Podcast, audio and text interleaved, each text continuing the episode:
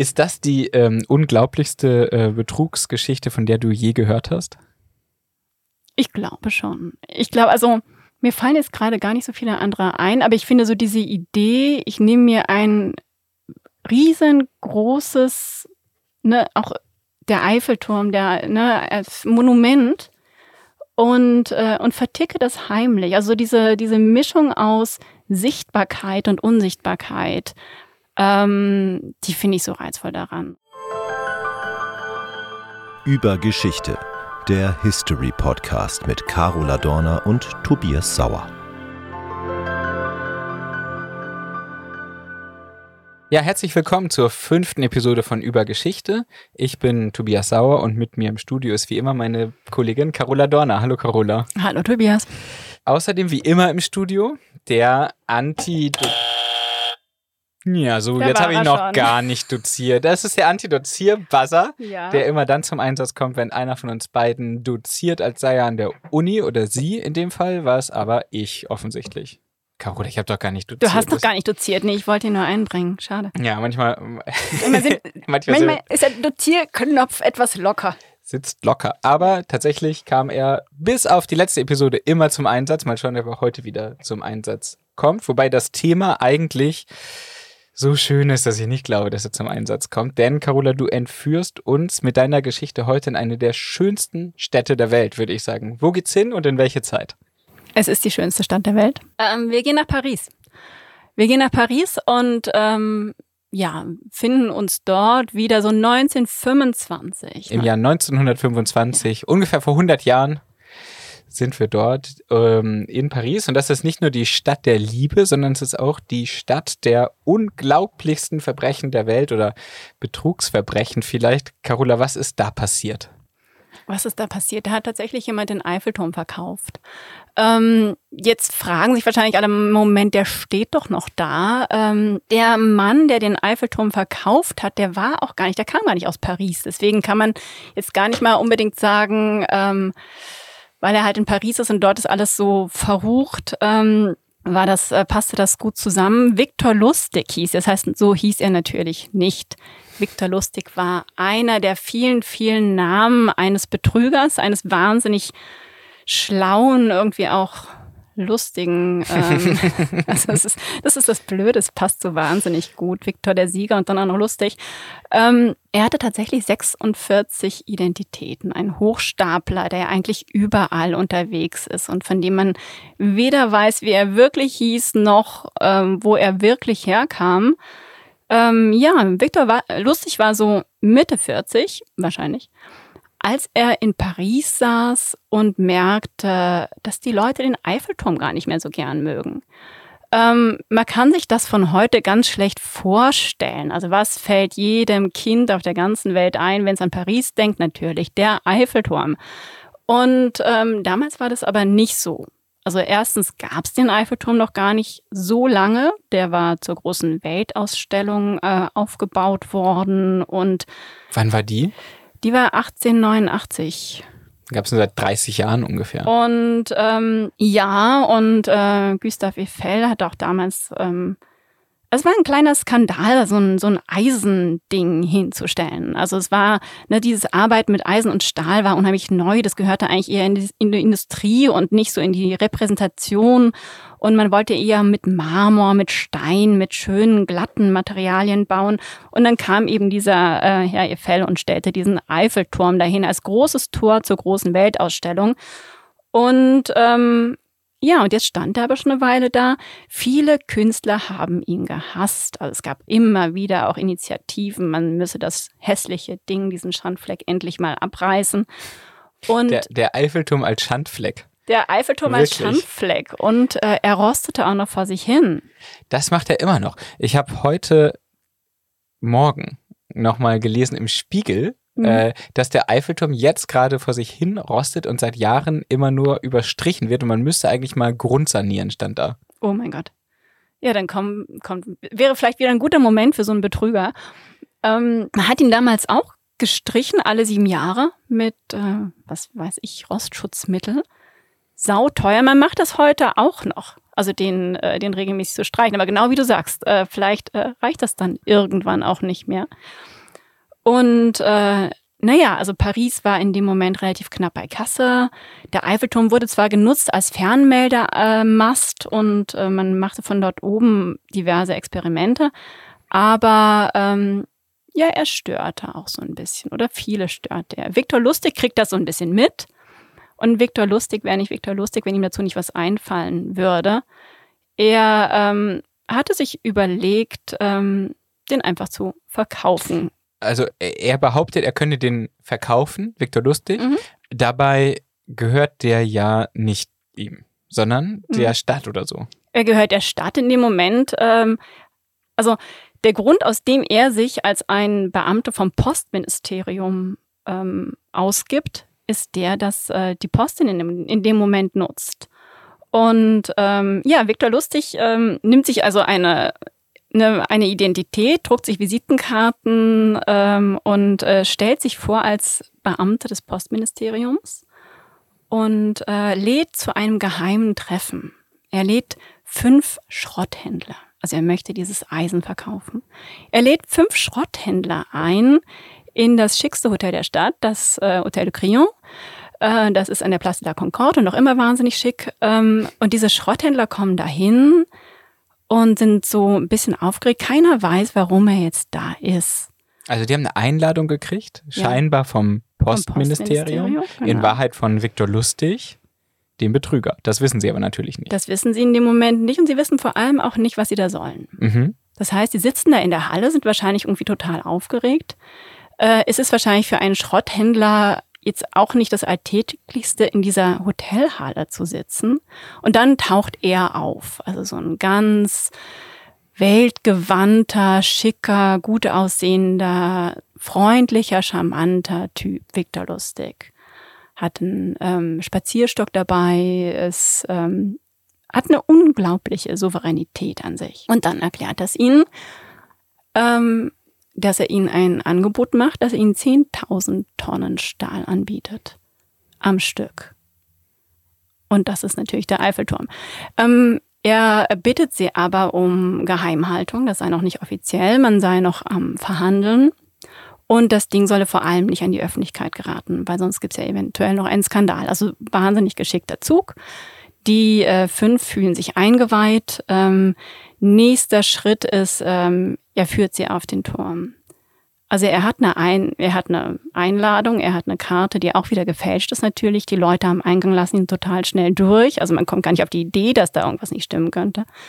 Diese fünf Schrotthändler ähm, gehen dann so kennerisch über diesen Eiffelturm, klettern da hoch, gucken da runter und ähm, prüfen dieses Material. Und Viktor Lustig ist in dem Moment auch nicht faul. Der prüft nämlich diese Leute, der beobachtet die und man muss sich ein bisschen klar machen, das ist ein wahnsinnig guter Menschenkenner. Das ist jemand, der, ja, der, der beobachtet die Leute, der hört ihnen zu, der weiß genau, was sie wollen, was sie können, was sie machen. Und äh, nach einer ganzen Weile hat er das richtige Opfer gefunden. Er braucht jemanden, der nicht so schlau ist. Er braucht jemanden, der ein bisschen, ja, ein Wichtigtuer, ein Angeber. Angeber sind immer super Opfer. Na, und den hat er schnell gefunden. Der ist André Poisson. Und ähm, der ist ein bisschen lauter als die anderen und nicht ganz so arriviert. Er möchte aber gerne. Er möchte in dieser Liga der großen Jungs mitspielen. Und ähm, na, den nimmt er sich zur Seite. Und dem schickt er dann nochmal eine extra Einladung, als sie später wieder vom Turm runter sind. Und lädt den abends nochmal ins Hotel ein. Da kommt dann aber Passant mit seiner Frau. Und die Frau, die hat ja vorher noch nicht so viel von Viktor Lustig mitbekommen. Die hat sich noch nicht so einlullen lassen. Die ist ein bisschen kritischer als ihr Mann. Und die weiß nicht so recht, ob sie dieser Geschichte glauben soll. Die ist ja auch ein bisschen schräg. Und aber Moment, die anderen haben, haben ihm das schon alle geglaubt. Also die Schrotthändler sind alle auf ihn reingefallen. Keiner von denen hat Lunte gerochen. Keiner, also die Geschichte ist ja völlig absurd eigentlich, mhm. aber keiner von denen ist auf die Idee gekommen, das ist einfach Quatsch. Nee. In dem Moment nicht, nein. Also er hat ihnen allen gesagt, Leute, wer das beste Angebot macht, ähm, der schreibt. So ist es. Und er hat ihnen gesagt, so in den nächsten Tagen möchte ich eure Angebote sehen und dann wähle ich das aus oder lege das dem Ministerium vor. Naja, und dann ist er mit, mit Poisson erstmal so vorweg ins Gespräch gegangen, weil er halt gesehen hat, der wird nicht nachfragen. Er hat aber nicht an diese Frau gedacht. Und äh, in dem Moment kommt etwas, was ich wirklich sehr, sehr lustig finde. Er macht dem Ehepaar äh, Poisson ähm, Andeutungen, dass, naja, er als französischer Beamter, er würde ja nicht so viel verdienen und ihm ging es ja so schlecht und man müsse ja auch an später denken, an die Absicherung und so weiter. Ähm, er macht ihnen klar, dass da schon noch was draufzulegen sei. Also er möchte schon noch einen kleinen Extra-Umschlag mit einem kleinen Extrabetrag. Also er macht es gar nicht sehr verblümt. Ähm, er fordert sie einfach auf, sie, ihn zu bestechen. So eine kleine Absch Abschlagszahlung. Eine kleine Abschlagszahlung, ganz genau. Und in dem Moment ist Madame Poisson überzeugt, ein Beamter, der korrupt ist, der muss echt sein. Und das ist der Moment, in dem Victor Lustig gewonnen hat, indem man sie hat. Im nächsten Moment hat er, oder vielleicht auch am nächsten Abend, ich weiß nicht mehr so genau, hat er zwei Umschläge. Einmal das Geld für den Turm und einmal das Geld für die kleine Erpressung. Und von welchen Summen reden wir denn hier? Ah, ich hatte die Summe irgendwo gesehen. Ich habe sie jetzt tatsächlich äh, gerade nicht mehr im Kopf. Es ging um sehr viel Geld. Also Poisson hat sich da schon sehr reingelegt. Und äh, das, was bekam er dafür? Er bekam dafür einen Kaufvertrag. Einen wunderhübschen Kaufvertrag, unterzeichnet von dem Graf Viktor Lustig. Graf war übrigens auch noch in dem Moment. Ähm, ja, und was damit passierte, kann man sich so ein bisschen vorstellen. Also Viktor Lustig packt seinen Koffer mit dem ganzen Geld, ähm, fährt nach Wien. Also er ist relativ schnell aus der Stadt weg, Poisson äh, kommt mit seinem Vertrag zum Eiffelturm, möchte das Metall prüfen, möchte darüber nachdenken, wann er abbaut und ähm, wird von den Wachleuten erstmal natürlich festgehalten. Und als er ihnen sagt, so halt, Moment mal, das ist mein Turm. Oh hier, hier ist mein Vertrag. Ja, da wird er ausgelacht und das ist für ihn so schrecklich, dass er nicht mehr zur Polizei geht. Er erstattet keine Anzeige wegen Betrugs, weil ja, kann ich Keine ein bisschen Ahnung. verstehen. Kann ich auch so ein bisschen verstehen, wenn man in so einem Moment da steht äh, und merkt, okay, irgendwie, Madame hatte doch recht. Zum Glück war sie dabei und hat, ähm, hat sich ebenfalls reinlegen lassen. Dann äh, hing wahrscheinlich der Haussegen nicht ganz so schief. Der, der, wahrscheinlich hat er sich ja völlig verschuldet dafür oder. oder ja, der, der war fertig. Und der Betrüger? Hat der sich ein schönes Leben gemacht dann? Oder äh, äh, Tahiti, Bora Bora? Ach, äh, Viktor Lustig, ähm, es war ja nicht sein erster und nicht sein letzter Betrug. Viktor Lustig ist, er saß in Wien im Kaffeehaus, las Zeitung und war ein bisschen enttäuscht, weil er halt wusste, es war so ein schönes Stück, was ihm da gelungen war. Und keiner wusste davon. Also er war schon ein bisschen, er bekam ein bisschen wenig Applaus. Und ähm, das ist irgendwie nicht nur Applaus, das ist nicht nur das Brot des Künstlers, sondern auch des Betrügers, oder? Ich meine, wenn man sowas durchzieht, sowas krasses, hm. dann will man dafür auch gejagt werden. Ja. Interpol-Fahndung gab es vielleicht nicht, aber keine Ahnung, Interpol-Fahndungsliste, mhm. ah, Titelstories, so wie bei den, keine Ahnung, Goldmünze geklaut aus dem Bode-Museum. Dann will man, war vor ein paar Jahren hier so ein Skandal in Berlin, äh, da will man eigentlich über sich auch in der Zeitung lesen, oder? Also Viktor Lustig wollte es schon gern. Und aber was er dann gemacht hat, ähm, er dachte, naja, probier. Also wenn es wirklich niemand weiß, außer diesen zwei Wachleuten, ähm, beziehungsweise Poisson, ähm, naja, dann probieren wir das doch nochmal. Und Achtung, dann hat er, Hochmut kommt vor dem Fall, sagt man. Ja, immer. ja, wobei so tief gefallen ist er da auch nicht. Er hatte dann nochmal einen dieser Schrotthändler angeschrieben, äh, nochmal ein Angebot gemacht. Der war aber inzwischen so ein bisschen misstrauisch geworden, schickte die Polizei, aber da war Viktor Lustig schon längst wieder weg. Hm. Und dann? Und dann hat, hat man ihn gekriegt? Man hat ihn gekriegt viele, viele Jahre später, aber nicht wegen der Geschichte. Man hat ihn gekriegt, weil er, ähm, ach, er hatte ja noch ein paar andere Ideen und also er hat's noch, ähm, er war Geldfälscher, er hat eine Gelddruckmaschine, ähm, also er hat naja, einmal hat er selbst Geld gefälscht und zum anderen hat er ähm, so getan, als habe er eine Maschine, mit der jeder sein Geld verdoppeln, verdreifachen, verzehnfachen kann. Diese Maschine, äh, das war so ein kleines Kästchen, da muss man sein Geld reinlegen und dann sollte sich das verdoppeln. Äh, das hat er wirklich ein paar Mal verkauft, gewinnbringend. Und jedes Mal, äh, wenn die Leute merkten, ähm, Moment mal, da tut sich ja gar nichts, äh, war aber die, also die, dieses Kästchen sollte sechs bis acht Stunden brauchen, um dieses Geld zu verdoppeln. Da war der schon längst wieder weg. Das hat er natürlich alles immer komplett mit äh, einkalkuliert. Und ansonsten war er natürlich auch, ähm, er war Trickbetrüger in ganz vielen unterschiedlichen, ähm, bei unterschiedlichen Gelegenheiten. Also zum Beispiel, er lebt ja mal in Europa, mal in den USA und oft dazwischen nämlich auf Ozeandampfern, wo er in der ersten Klasse ähm, die Passagiere abgezockt hat. Also er war ein wahnsinnig guter Kartenbetrüger und naja, aber es gab immer so dieses Verhältnis von ähm, sehr viel Geld durch Betrug reinholen, aber er hat einfach auch immer auf, er hat wahnsinnig gerne auf großem Fuß gelebt. Also er brauchte auch für diesen Lebensstandard sehr, sehr viel Geld und deswegen muss er sich immer wieder was Neues ausdenken. Aber diese Geldfälscherei, die ging dann irgendwann schief, weil dann wirklich alle hinter ihm her waren. Und zehn Jahre nach dieser Geschichte mit dem Eiffelturm kam er, ähm, das heißt, er war vorher schon mal wegen irgendeiner Betrügerei im, im Gefängnis, konnte dann aber ausbrechen, hat sich mit einem ähm, mit dem Bettlaken ganz klassisch abgeseilt und jedes Mal, wenn jemand geguckt hat, hat er so getan, als würde er die Fenster putzen.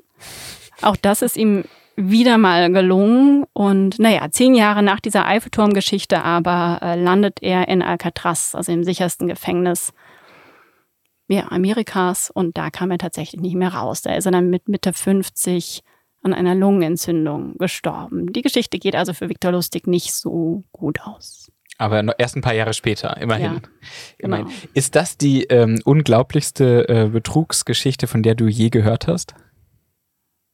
Mm, ich glaube schon. Ich glaube, also mir fallen jetzt gerade gar nicht so viele andere ein, aber ich finde so diese Idee, ich nehme mir ein riesengroßes, ne, auch der Eiffelturm, der, ne, als Monument und, äh, und verticke das heimlich. Also diese, diese Mischung aus Sichtbarkeit und Unsichtbarkeit, ähm, die finde ich so reizvoll daran. Und klar, natürlich ist es sehr, sehr retro, aber ähm, also ich glaube, diese Geschichte die hat einfach auch so diese, diesen Hauch von Dreistigkeit, den ich schon sehr witzig finde. Schluss mit Retro. Wenn du das heute durchziehen würdest, welches Gebäude würdest du verkaufen? Gute Frage. Den BER. Zu sagen, das Ding ist eh schrottreif, der Berliner Flughafen, das hat von Anfang an nicht funktioniert. Genau. Das, das oder äh, was kann man noch nehmen? Die Elbphilharmonie oder so. Keine Ahnung. Genau, tragt's ab. Hm, ich weiß es nicht. Ähm, also vielleicht würde ich es tatsächlich nochmal mit dem, mit dem Eiffelturm probieren, weil der so aufgeladen ist, mhm. weil die Leute den so irrsinnig romantisch finden. Und äh, vielleicht würde ich genau das nochmal probieren. Was müsstest du anziehen, damit die Leute heute drauf reinfallen? Wie müsstest du aussehen? Also wenn wir ich planen jetzt, jetzt deine weitere Karriere. Wir, wir, planen meine weitere Karriere, denn das mit dem freien Journalismus ist ja ein bisschen schwierig manchmal. Das stimmt nicht. Ich liebe ja den freien Journalismus. Ähm, wenn ich Hochstaplerin wäre, ich glaube, mir fehlt wirklich jede Begabung zur Hochstaplerin. Ich glaube, das ist ein sehr, sehr schwieriger Beruf. Was müsste ich anziehen? Natürlich müsste ich mich äh, ach, ich glaube, heute wäre der Maßanzug und der gelbe, der silberne Spazierstock gar nicht das Mittel der Wahl. Dann würde man mir vielleicht noch eher misstrauen. Kommt ein bisschen drauf an, wen ich überzeugen wollte. Wenn es fünf Schrotthändler wären, würde ich schon sehr darauf achten, dass nicht zu, naja, dass, dass ich jetzt nicht in einer Klamotte ankomme, die ein Vielfaches des Jahreseinkommens eines Schrotthändlers. Glaubst du, aber wen, wen, wen würdest du, also wer wäre die Zielgruppe? Wen, wen würdest du versuchen? Wen würde ich betrügen? Jetzt kommen wir ja aber ins, ins Fahrwasser. Ähm, Erzähl mal von deinem letzten meine, Coup. Gen genau, wir sind ja unter uns. Ähm, wen würde ich betrügen? Hm, ich würde gerne nochmal auf Viktor Lustig kommen. Viktor Lustig hatte so ein paar ähm, der war, ähm, der, also dieser Begriff für, für diese Art Trickbetrüger ist äh, Conman. Con, weil confidential. Der äh, schleicht sich das Vertrauen von Leuten und äh, legt sie dann rein. Und der hat tatsächlich es geschafft, zehn Regeln, oder gut, er soll es, er soll es gemacht haben. Er, soll, er hat zehn Regeln aufgestellt, wie man so einen Betrug plant. How also, to. How to, genau. Das YouTube-Video ähm, würde man heute dazu drehen und vielleicht würde ich mir erstmal diese zehn Regeln vornehmen oh. und sagen, äh, so, die acker ich jetzt erstmal durch und dann überlegen wir, ob wir den Eiffelturm nochmal verticken als kleiner Service für die Hörerinnen und Hörer, die sollten wir unbedingt auch in die Show Notes den Link äh, schreiben, damit wir, damit wir uns da alle ein bisschen fortbilden können. oder? Genau, Findest du die also irgendwo? Man, man braucht ja mehrere Standbeine. Ja. Eins kann ich schon mal verraten. Soll ich? Bitte. Immer gut zuhören. Ja. Wahnsinnig wichtig, weil zum einen kriegst du dann raus, was für Schwächen der andere hat und zum anderen ist das natürlich die größte vertrauensbildende Maßnahme. Wenn jemand dir wirklich zuhört, so richtig gut, ohne ins Handy zu glotzen und so weiter, dann, naja, ist das der erste Schritt zu sagen, okay, dem vertraue ich. Und in dem Moment, in dem ich vertraue, kann ich natürlich auch prima über den Tisch gezogen werden. Kommen wir zur ersten Rubrik, die Die Überraschung des Monats. Was hat dich überrascht, Carola, bei der Recherche, Recherche zu diesem Thema? bei der Recherche. Ach, ich fand diese ganze Geschichte, die war so voll von, von Überraschungen. Also einmal dieser, dieser irre Charakter, dieses, ähm, der ist, der hat so viele Talente, der kann alles machen, der ist so wahnsinnig schlau, so irrsinnig intelligent, der kann so gut mit Menschen umgehen. Warum macht er das? Warum ist der, weht er diese, diese Karriere als Betrüger, als Hochstapler, als Trickbetrüger, äh, das fand ich schon eine Überraschung. Was ich sehr lustig fand, war dieses, dass der das halt einfach kackdreist nochmal probiert. Das fand ich schon eine Überraschung. Als ich das dann gelesen habe, dachte ich so, das kann doch wohl nicht wahr sein, dass der nicht einfach jetzt sein Köfferchen packt und sagt, okay, und jetzt überlege ich mir meinen nächsten Coup, sondern doch, dann probieren wir es halt nochmal. Wie bist du denn vorgegangen bei der Recherche? Ich stelle mir vor, ich meine, du hast jetzt schon gesagt, guck, ich habe gut zugehört. Ähm, das stand nicht in der Zeitung. Viktor Lustig selbst war enttäuscht, dass es nicht in der Zeitung stand. Aber ähm, ich stelle mir vor, dass, da, da wurde doch bestimmt tausendmal, also tausendmal drüber berichtet. Hast du dann diese ganzen Zeitungsartikel gelesen, um, um dich der Geschichte anzunähern, um rauszufinden, was da wirklich passiert ist? Oder wie bist du vorgegangen? Also nachdem, äh, nachdem er das zwei, zum zweiten Mal probiert hatte, kam es tatsächlich in die Presse. Da wurde es sogar eine ganz, ganz große, breite Geschichte. Also die Leute, es, sie erzählt sich ja auch gut. Also sie erzählt sich ja wirklich sehr, sehr gut. Und äh, deswegen wurde das einmal damals ähm, sehr, sehr, ja, viel darüber berichtet. Zum Teil habe ich das auch gesehen. Aber es ist auch eine Geschichte, die immer wieder fasziniert hat, die oft geschrieben wurde. Ähm, ich habe mir auch ähm, ja ganz vieles angeschaut, was in Frankreich darüber geschrieben wird. Oder da gibt es auch diverse Podcasts, in denen über Victor Lustige heißt er dann, ähm, berichtet wird. Äh, es gibt nicht wenig über ihn zu finden, einfach auch, weil es eine Person ist, über die man gut erzählen kann, glaube ich. Ich habe mir aber damals auch irgendwie sehr viel angeschaut über den Eiffelturm. Und da muss ich sagen, da ich, musste ich ein bisschen Abbitte leisten. Ich habe den Eiffelturm früher nie so wahnsinnig gerne gemocht. Das war auch so ein bisschen, äh, ich habe äh, Paris immer sehr gerne gemocht. Ich habe da auch eine Weile studiert. Und aber den Eiffelturm, den, das fanden wir damals wahnsinnig schick, den Eiffelturm nicht zu mögen. Inzwischen würde ich ihn mögen. Und äh, ich habe mir einiges angeschaut über äh, Gustave Eiffel und wie der Eiffelturm ja tatsächlich damals in diesen Wettbewerb ging und entstanden ist. Ähm, ja, das war so mein, mein Vorgehen und natürlich wieder viel zu breit, viel zu viel, aber ach, ich glaube, da sind noch einige Geschichten drin. Ist das schon Die Panne des Monats. dass du, ich unterstelle jetzt, viel zu viele Zeitungsartikel und so weiter gelesen hast oder ähm, was ist da ähm, schiefgelaufen? Ich glaube, es ist äh, so richtig schiefgelaufen ist zum Glück nichts. Ähm, wieder, wieder mal, also ich äh, ähm, wieder mal müsste ich sagen, eigentlich hätte ich natürlich hinfahren müssen und sofort auf den Eiffelturm und einfach diese ganze Perspektive mir nochmal anschauen. Und äh, ich habe mir aber vorgenommen, diese Panne bei meinem nächsten Paris-Besuch ähm, ja zumindest wettzumachen. Also ich glaube, ich mache es jetzt. Ich gehe jetzt endlich mal auf den Eiffelturm. ähm, ist irgendwie krass, finde ich, dass es äh, so eine Geschichte ist, die ja eigentlich spektakulär ist. Und du hast auch gesagt, es wurde in Podcast und so schon drüber berichtet. Und trotzdem, ich hatte noch nie davon gehört. Hattest du vorher schon mal da gehört? Hattest du vorher schon mal davon gehört? Nee, ich hatte ähm, schon mal eine, eine Geschichte, ich hatte schon mal eine Kurzgeschichte ähm, gelesen vom Mann, der den Eiffelturm geklaut hat, gestohlen hat oder es ist lange, lange her, äh, ich glaube von Graham Greene war die. Ähm, Und ich dachte, das sei die Geschichte, war es dann aber gar nicht. Nee, ich kannte die Geschichte vorher tatsächlich nicht. Und ähm, ta- taucht das dann auch in, auf in, keine Ahnung, Best-of-Büchern der coolsten Verbrechen der Weltgeschichte oder irgend sowas in der Richtung? Also findet man das da auch? Das müssten wir wirklich mal nachschauen. Aber ich glaube, wenn du den anschaust, ähm, berühmte Hochstapler oder so, da wird Viktor Lustig auf jeden Fall dran vorkommen. Wir feuern die Rubriken ab. Ich komme schon zur dritten. Die offene Frage. Was, äh, äh, jetzt mal abgesehen davon, dass du gerne nochmal zum Eiffelturm würdest, um dir das von oben anzugucken und vielleicht selbst mal die Qualität zu prüfen, ähm, welche äh, offene Frage gab es äh, äh, diesmal für dich noch? Also was, was würdest du gerne noch äh, rausfinden? Es gibt natürlich eine offene Frage, die wahrscheinlich nie geklärt werden würde, nämlich, wie hieß Viktor Lustig wirklich? Ja. Krass, dass das keiner weiß. Keiner weiß, wie er wirklich hieß. Er hatte tausend, das heißt nicht tausend, aber er hatte 46 gefälschte Pässe. Einer davon wird richtig gewesen sein. Vielleicht war es ja Viktor Lustig. Vielleicht ist er wirklich Viktor Lustig, ja. Na, aber guck mal, da kannst du dich doch jetzt auf die Spurensuche begeben und danach die 100 coolsten Verbrechen der Weltgeschichte neu schreiben.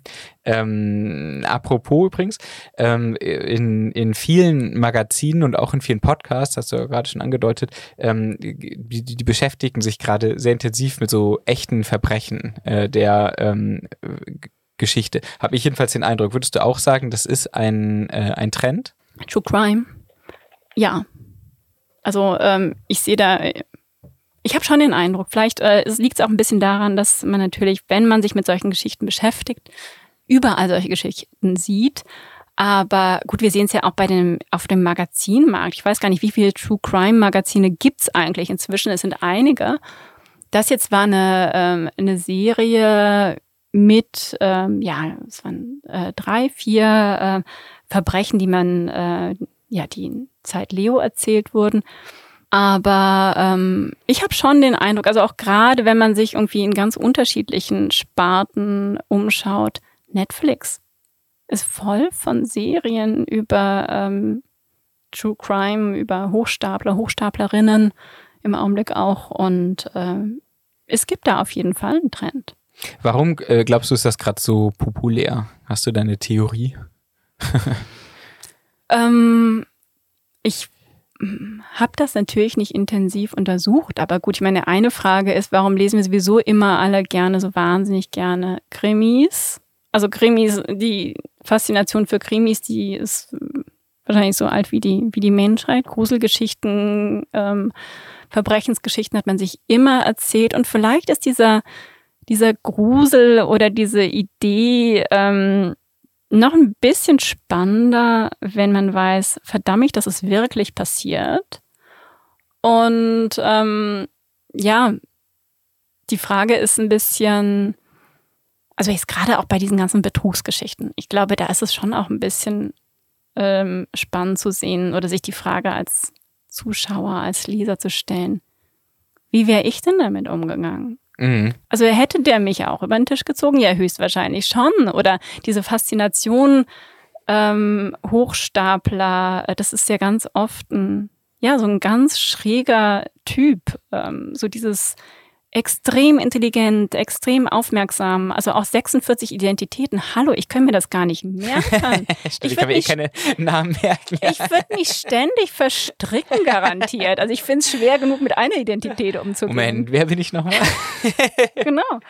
Und das muss man sich ja alles irgendwie merken können. Also deswegen, ich glaube, da, gerade so jetzt diese Hochstapler-Geschichte, da gibt es eine ganz große Faszination auch für diese, für diese Fähigkeiten und für die Frage, Warum wählt jemand dann diesen Weg und nicht einfach einen Weg, mit dem man die Welt retten könnte? Schreiben sich solche Geschichten denn leichter, jetzt aus Autorinnensicht, äh, weil man sich äh, an sowas wie einem Krimi organisieren kann? Also man hat, stelle ich mir vor, äh, halt klare Protagonisten, die einen wollen das, die anderen wollen das, da gibt es natürlich einen Konflikt, also der eine will betrügen, der andere will gierig sein ähm, und dann spitzt sich das zu, es gibt auch ein Ende der Geschichte, man weiß, wie es ausging und so. Ist das leichter zu schreiben? Mm, ist eine interessante Frage. Ähm, leichter zu schreiben als andere journalistische Geschichten oder leichter zu schreiben als Fiction. Jetzt schreibe ich natürlich keine Fiction. Nee, ich meinte, sorry, ich meinte aber, journalistische ähm, Geschichten. Also in, in dem Fall hat es großen Spaß gemacht, die Geschichte zu schreiben, aber wichtig war es schon auch, dass man es jetzt nicht so schreibt, dass die Kinder denken, ah, jetzt weiß ich, was ich werden will, sondern also Berufswunsch Hochstapler sollte hinterher nicht bei rumkommen, sondern äh, es war wichtig schon auch zu erzählen, hallo, das ist für den echt schief gegangen. Mhm. Also der hätte vielleicht irgendwie irgendwo anders ein äh, längeres, erfüllteres, ähm, gesünderes Leben führen können als auf Alcatraz. Ich glaube, da war es wirklich richtig öde und ungesund auch noch. Ja, äh, kurz zur Erklärung für Kinder deshalb, weil sich die Zeit Leo vor allem an Kinder richtet. Ähm, wobei man, haben wir in der ersten Folge, glaube ich, schon mal besprochen, dieses Podcast, das auch als Erwachsener, finde ich, sehr gut lesen kann. Ich habe es gerade schon gesagt, ähm, ja, der Verbrecher als Vorbild. Äh, solche Geschichten haben ja oft so einen Helden, also der, den, um den es geht, und oft findet man den Helden auch irgendwie sympathisch, weil man dem so nahe kommt. Ähm, ist das aus deiner Sicht äh, problematisch und äh, damit gleich zu, im Zusammenhang die nächste Frage, ähm, kann man dafür jede Verbrechensgeschichte nehmen oder gibt es da äh, auch Grenzen, deiner Meinung nach? Hm, das ist natürlich eine sehr weite Frage. Ähm ich glaube nicht, also ich würde nicht gerne jede Geschichte erzählen. Und ähm, ich würde auch ähm, jetzt, ne, so dieses, diese Geschichte vom, also die Geschichte beim, bei, bei dem Eiffelturm und Viktor Lustig, da ist ja einfach diese wahnsinnige ähm, Dreistigkeit. Also mhm. diese, ähm, die dann so faszinierend ist. Ich finde, das kann man wirklich, mhm. wirklich gut erzählen. Ich muss allerdings auch sagen, ich schaue mir sowas wie Inventing Anna äh, sehr gerne an. Ich finde auch das hoch faszinierend. Aber Was ich weiß das? nicht, das ist die Geschichte der Hochstaplerin, die im Augenblick ähm, viel in den Medien war, weil das, ähm, das Gericht gerade wieder über sie entschieden hat. Eine ähm, Deutsche, die in den USA, ähm, in New York, ähm, die Leute um Millionen und Abermillionen ähm, erleichtert hat, indem sie einfach, ähm, ja, also den, den Plan jetzt auszuführen, würde jetzt an der Stelle schon zu weit führen, aber es ist eine sehr, sehr spannende Geschichte. Aber natürlich stellt man sich da auch ein bisschen die Frage, ähm, ist es sinnvoll, Hochstaplern nochmal eine Bühne zu geben oder sollte man genau das nicht tun, sollte man genau auch in dem Moment sagen, nee. Und das ist der Triumph, den du nicht kriegst. Dieses, der Viktor Lustig, der in dem Kaffeehaus sitzt und sich echt schwarz ärgert, dass die Presse nicht berichtet, der keinen Applaus kriegt. Und äh, im Grunde ist natürlich das, was wir machen, wenn wir Serien darüber drehen, wenn wir Artikel darüber schreiben, ähm, die Bühne, die wir vielleicht auch nicht geben sollten. Oder Podcast-Episoden, aber wir machen, es, wir machen es natürlich trotzdem, weil es einfach so eine schöne Geschichte ist. Ähm, wir sind aber auch schon wieder am Ende der Geschichte, also noch mehr Bühne kriegt Viktor Lustig hier heute nicht. Ihr könnt euch aber die Episode zweimal anhören, um das Ganze zu verdoppeln für ihn. In jedem Fall vielen Dank für euer Interesse an dieser Episode von Über Geschichte. Diesmal zu Carolas wirklich unglaublicher ähm, Geschichte über einen Betrüger, der den Eiffelturm nicht nur verkaufen wollte, sondern sogar einen Dummen gefunden hat, der völlig von Gier geblendet direkt zugeschlagen hat. Der Text ist erschienen in der Zeit Leo Ausgabe Nummer 1, 2, 3, 4. Carola macht Handzeichen. Ausgabe Nummer 4. Und die Zeit Leo, wie gerade schon gesagt, ist das Kindermagazin der Zeit. Aber die Geschichten sind wirklich nicht nur für Kinder geeignet, sondern man darf auch als Erwachsener mal rein blinzeln, weil die wirklich Spaß machen. Den Link zu diesem Heft findet ihr in den Show Notes. Und ich hoffe, euch hat die diese Geschichte gefallen. In jedem Fall ähm, abonniert einfach über Geschichte, hinterlasst uns eine Bewertung, zum Beispiel bei Apple Podcasts oder bei Spotify alle anderen Podcaster sagen immer, das würde einen riesen Unterschied machen. Das glauben wir jetzt einfach. Deswegen äh, bitten wir auch euch, dies zu tun, also einfach fünf äh, Sterne zu geben. Und wir freuen uns natürlich immer über Lob, Kritik, Feedback, Anmerkungen aller Art, am besten über Twitter. Unser Name dort ist Ubergeschichte, also mit U statt Ü, so als würde man sozusagen Uberfall sagen statt Überfall, also einfach Ubergeschichte. Und über Geschichte erscheint bei den Riff-Reportern. Das ist eine Genossenschaft freier Journalistinnen und Journalisten. Dort findet ihr jede Menge interessanter Geschichten aus Politik, Wirtschaft, Gesellschaft. True Crime, glaube ich, ist nicht dabei, aber das könnten wir jetzt auch noch einführen als nächstes. Und äh, wenn ihr uns unterstützen wollt, dann schließt doch einfach ein Riff-Reporter-Abo ab. Damit unterstützt ihr alle anderen, aber eben auch uns. Und die Abos gibt's schon ab 8 Euro im Monat. Den Link ebenfalls in den Show Notes. Ich bin Tobias Sauer und sage Danke, bis bald. Und ich bin Carola Dorner und ich sage auch Danke und bis bald, bis zum nächsten Mal.